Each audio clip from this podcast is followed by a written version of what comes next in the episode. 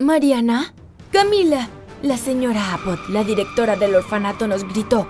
Camila me golpeó, pero esquivé su golpe y le di un puñetazo en el estómago. Antes de que pudiera dar otro golpe, la tía Perla, una de las trabajadoras del orfanato, tomó mi mano. Esa noche me fui a la cama sin cenar. Mi tiempo en el orfanato fue duro, pero mi vida estaba a punto de cambiar. Sigue viendo mi historia para ver qué pasa a continuación. Con una marca de nacimiento tan grande como la que tenía justo en mi cara, puedes creer que fui blanco de todo tipo de burlas en el orfanato. Cualquiera que quisiera insultarme iba a terminar en el suelo en menos de tres segundos. Cuando cumplí 12 años, la tía Perla me llevó a un lado y me entregó una paleta de maquillaje. No puedes pelear con todos, déjame cubrir tu marca. La tía Perla me dio mi primera lección de maquillaje ese día. El gran problema, sin embargo, fue que no podía usar maquillaje a prueba de agua porque era alérgica. A los 14 años, la tía Perla entró en mi habitación. Buenas noticias, sus ojos se iluminaron. La señora Abbott te quiere abajo, en su oficina lo antes posible. Hay una pareja que quiere conocerte. Bailé por la habitación antes de calmarme y correr rápidamente hacia la oficina. Cuando llegué saludé a todos y la señora Abbott me presentó al señor y la señora Bailey. Parecían recién salidos de la portada de una revista. Desde su ropa hasta sus zapatos eran increíbles, sin olvidar lo bien parecidos que se veían. La señora Bailey dijo que encajaría perfectamente en su familia, compuesta por tres niños y tres niñas. No podía creerlo, por fin me iban a adoptar. Una semana después me despedí y me fui con el señor y la señora Bailey. Me llevaron a distintas tiendas donde compré todo lo que quería, incluso una televisión para mi cuarto. Sí, mi propia habitación. La propiedad de los Bailey era enorme, el césped estaba impecable, las fuentes y las flores le daban un toque extra que quedaban tan bien. Una vez dentro conocí al resto de la familia. Carlos de 20 años era el mayor, luego venía Rosa de 18, Dalía de 17, Julián de 15 y los mellizos Catalina y Horacio de 14. Todos me recibieron calurosamente. El primer día de clases estaba muerta de miedo. No te preocupes, Mariana, encajarás perfectamente. Catalina me apretó el hombro amablemente. Mis temores disminuyeron cuando me di cuenta de que mis hermanos eran los chicos más populares de la escuela. No pasó mucho tiempo antes de que un grupo de chicas populares me aceptara entre sus filas y los siguientes meses transcurrieron sin problemas. Mamá insistió en que fuera modelo como el resto de la familia y posar para las cámaras se convirtió en parte de mi vida.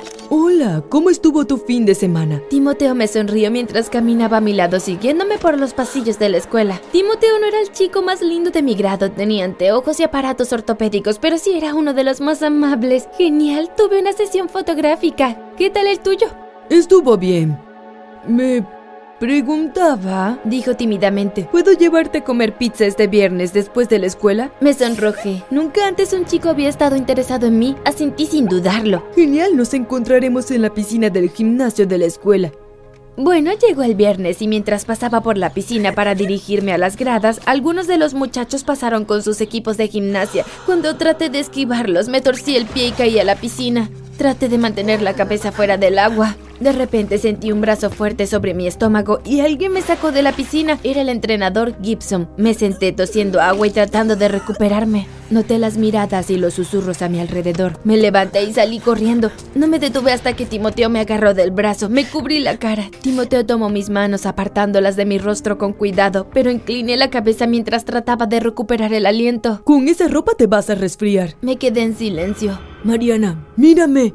No puedo. No quiero que veas lo fea que soy. Eres la chica más hermosa que he conocido. Y si no te cambias esa ropa, serás la chica más enferma que he conocido. Timoteo me convenció de volver a la escuela y ponerme un uniforme extra que tenía en su casillero. Me dijo que esperara en el baño de chicas mientras recuperaba la ropa y mi mochila mojada. Me acompañó a casa y no mencionó mi marca de nacimiento. Lamento que hayamos tenido que cancelar la cita, pero no te preocupes, lo haremos otro día. Me besó en la mejilla y se fue. Entré a la casa y seguía el sonido de las risas. Todos estaban reunidos en la sala de televisión. Hola a todos. Uno a uno todos dejaron lo que estaban haciendo para mirarme, observando mi cara con sorpresa. Mis hermanos se doblaron de la risa cuando mamá se me acercó y me tomó de los cachetes. ¿Qué es esto? ¿Por qué tienes esto en la cara? Me alejé. Es mi marca de nacimiento. No, no, no, esto no puede estar pasando. Es el momento más importante en la temporada de modelaje. Mamá lanzó sus manos al aire. Corrí a mi habitación. A la mañana siguiente, cuando me desperté, vi una nota en mi tocador. Mamá dijo que en el futuro debería dirigirme a ella como señora Bailey y canceló todos mis próximos trabajos.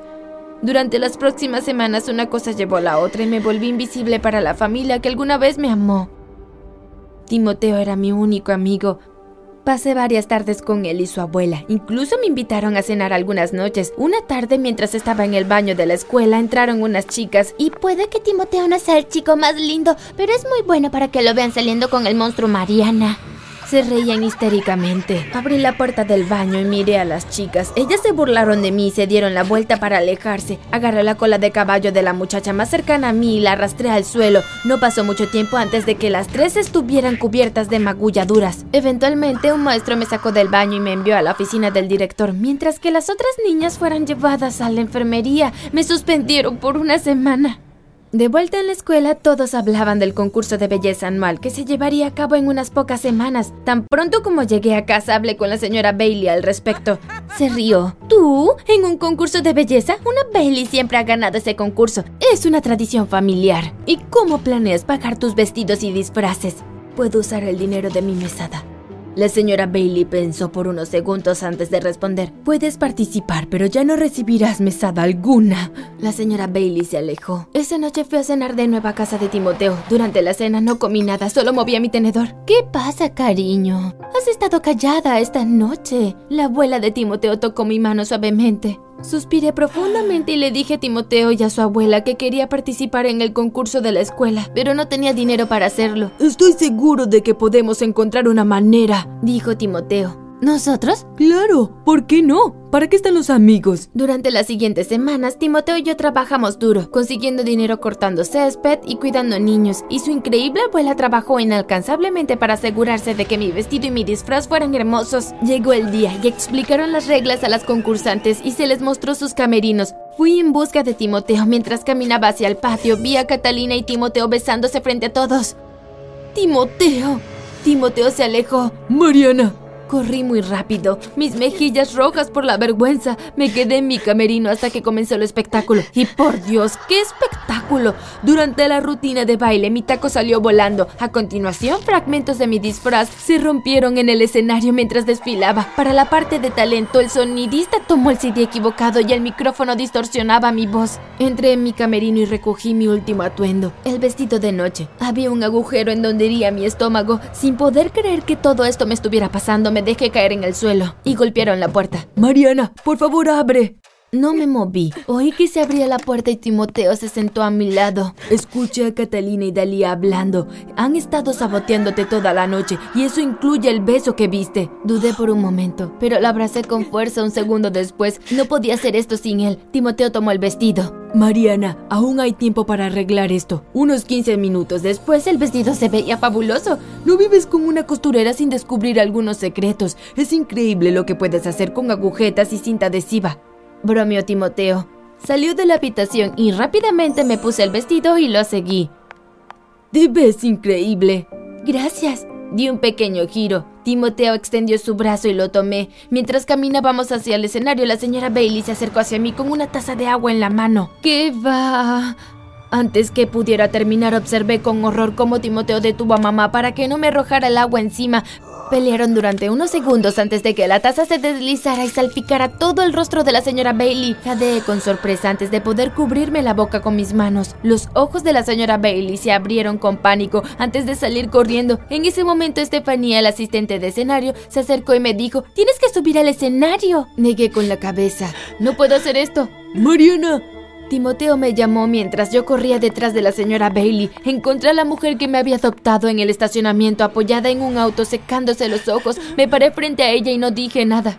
Cuando era más joven jugaba con fósforos en mi habitación. En ese momento mamá estaba con una silla de rueda porque estaba enferma y papá salió a regar las flores de mamá. No pasó mucho tiempo antes de que toda mi habitación se incendiara. Mis padres murieron en ese incendio y cargo esa cruz incluso hoy. Me enviaron a vivir con mi abuela, quien me culpó por la muerte de su hijo y me llamó fe hasta el día en que murió cuando yo tenía 16 años. Traté de tener cirugías para eliminar mis cicatrices, pero no ayudó. Señora Bailey, usted es una mujer hermosa. Ella me miró y sonrió. Nos abrazamos. ¿Significaba esto que todo había vuelto a la normalidad? Resultó que no significó nada en absoluto. A las 3 pm del día siguiente, la señora Bailey llamó a la puerta de mi habitación, la abrió y entró sin preocuparse. Mariana, hay alguien aquí para verte. La señora Bailey se hizo a un lado y la señora Abbott entró con una mirada dolorida en su rostro. Señora Abbott, las dejo para que hablen. La señora Bailey salió de la habitación. Dígame adivinar, ¿viniste a llevarme de vuelta? La señora Abbott me abrazó. Siento mucho haberte hecho pasar por esto. Salí de la casa de Bailey solo con la ropa que llevaba puesta. Tres años más tarde, en la portada del periódico local, leí que la señora Bailey fue arrestada por un escándalo de malversación de fondos en la fiesta más grande de su empresa. Con todos sus fondos congelados, la familia Bailey lo perdió todo, aunque no puedo decir que sintiera pena por ellos. Esto es el karma, les devolvió todo lo que ofrecieron al mundo. En mi cumpleaños número 18 recogí mis cosas, le di un beso de despedida a la tía Perla y a la señora Abbott y dejé al orfanato atrás. Luego de cumplir mis 22 mientras trabajaba en el turno de la tarde como camarera en un pequeño café, alguien se acercó a mí. Hola, Mariana. ¿Eres tú? Mire a ese hombre sin reconocerlo. Soy yo, Timoteo. Mis ojos se iluminaron y le di un abrazo de inmediato. Es bueno verte después de todos estos años. ¿Cómo has estado? ¿Qué tal si nos ponemos al día con una cena? Estuve de acuerdo e intercambiamos números. Te llamaré cuando termine mi turno. Él sonrió. Genial, te veré en unas horas. Esa noche fue el resurgimiento de una amistad y el comienzo de mucho más. Mencionó lo refrescante que era ver mi belleza natural. Comenzó a pasar el tiempo, las semanas se convirtieron en meses y los meses se convirtieron en años. Timoteo y yo ahora estamos planeando nuestra boda. En la vida, algunas personas te amarán tal y como eres, mientras que a otras nunca les gustarás, sin importar cuánto lo intentes. Elige a tus amigos con mucho cuidado. Son un reflejo de cómo te sientes contigo mismo.